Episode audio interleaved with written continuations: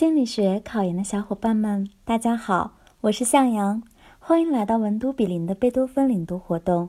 今天我领读的内容是教育心理学第二章：一般学习心理。一、简述学习的实质。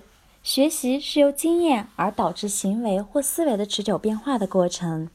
一、学习的发生是由经验引起的。二、经验所引起的改变可以是行为上的，也可以是思维上的，但必须都是持久的变化。三、并不是所有的行为变化都意味着学习的存在。生理成熟、疲劳、药物等因素也可以引起行为变化，但不能视为学习。四。学习是一个广义的概念，人和动物都有学习。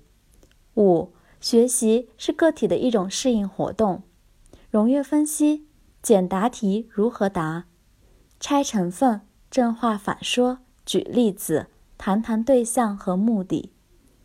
二、简述学习层级说。学习层级说是加涅按照学习水平由简至难所做的关于学习的分类。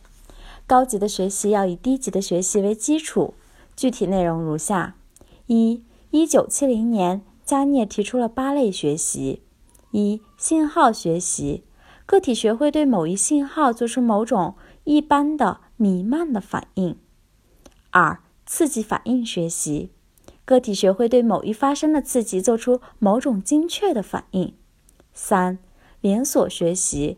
个体学会有两个以上的刺激反应所形成的某种连接，并按照特定的顺序反复练习，同时还接受必要的及时强化。四、言语联想学习，指个体学会以言语作为单位的连接。五、辨别学习，能识别各种刺激特征的异同，并做出相应的不同的反应。六、概念学习，对刺激进行分类。并对同类刺激做出相同反应。七、规则学习即原理学习，了解概念之间的关系，学习概念间的联合。八、问题解决即高级规则的学习，只在各种条件下应用规则或规则的组合去解决问题。二、一九七一年，加涅对这种分类做了修正，将前四类学习合并为一类，将概念学习。扩展为两类，具体如下：一、连锁学习；二、辨别学习；三、具体概念学习；四、定义概念学习；五、规则学习；六、解决问题的学习。融阅口诀：性次连反，言别概念，原理解决。三、简述学习结果分类。加涅提出了学习结果是习得的能力或性情倾向，可分五类：一、言语信息的学习是什么？学习结果多以言语的形式表现出来。二、智力技能的学习怎么做？利用符号与环境相互作用的能力及解决实际问题的过程知识。三、认知策略的学习。内部组织起来的用于调节学习者的注意、学习、记忆与思维过程的技能。四、态度的学习，习得的内部状态影响个人对某事或人所采取的行动。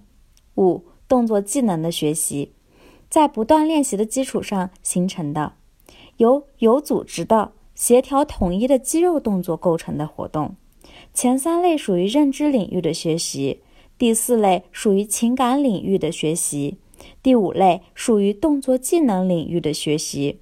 融阅口诀：知情动三领域，认知领域有三宝，言语智慧有策略，情态动作皆结果。这节课我带大家领读了教育心理学第二章，其中包含学习的实质、学习层级说、学习结果分类这三个知识点。你都掌握了吗？欢迎留言区反馈，我们下期再见。